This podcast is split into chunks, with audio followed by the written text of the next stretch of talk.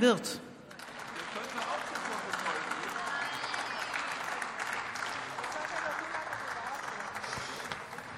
Frau Präsidentin, werte Kollegen, es fällt mir gerade etwas schwer, hier unbefangen zu reden, nachdem Ford das Saarland verlassen hat, die Übernahmeverhandlungen gescheitert sind, also mehrere tausend Arbeitsplätze wegfallen, hat auch ZF jetzt angekündigt, im Saarland 7000 Arbeitsplätze zu streichen. Das ist alles ohne Zuliefererbetriebe. Das Saarland sagt Danke der Politik der Ampel. Vielen Dank.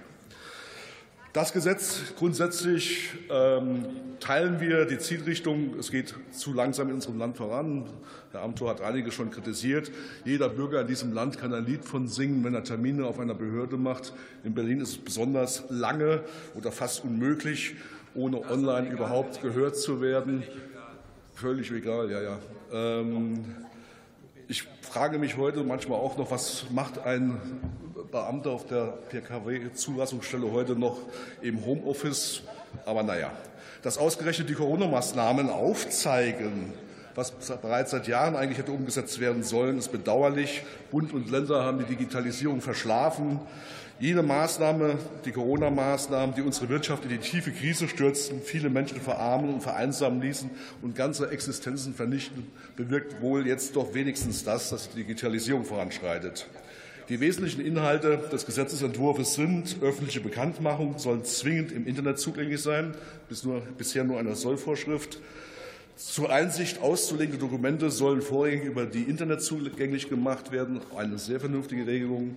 Online-Konsultationen, Video, Telefonkonferenzen sollen Erörterungen, mündliche Verhandlungen und Ähnliches ergänzt werden, ergänzen sollen.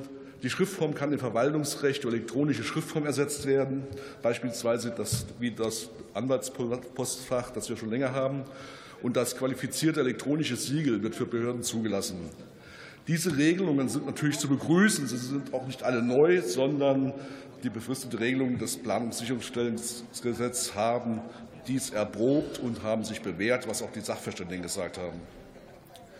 Wichtig ist aber allerdings, dass auch digital nicht affine Personen berücksichtigt werden im Jahre 2023, aber auch, dass digital affine Personen endlich die Möglichkeit haben, mit einem Klick auf den Rechner ihre Arbeiten durchzuführen.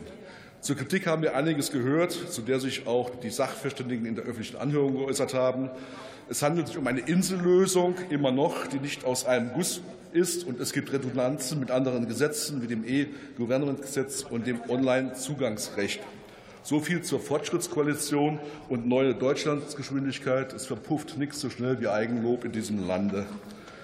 Auch die unverschämt knappe Zeit, die den Sachverständigen zur Ausarbeitung ihrer Stellungnahme zur Verfügung standen, sei angemerkt. Hervorheben möchte ich nochmals, dass wieder versucht wurde, in dem ursprünglichen Änderungsantrag ein völlig sachfremdes Thema mit einzubinden, nämlich die Entfristung der Beschäftigungsduldung. Ich begrüße, dass die Koalition diesen Punkt aus dem Änderungsantrag wieder gestrichen hat. Ich möchte Ihnen allen ein schönes Wochenende wünschen. Vielen Dank. Glück auf. Herzlichen Dank. Zu Protokoll gegeben haben Ihre Reden der Kollege Manuel Höferlin für die FDP, Martina Renner für die Fraktion Die Linke, Dunja Kreiser für die SPD und Mechthilde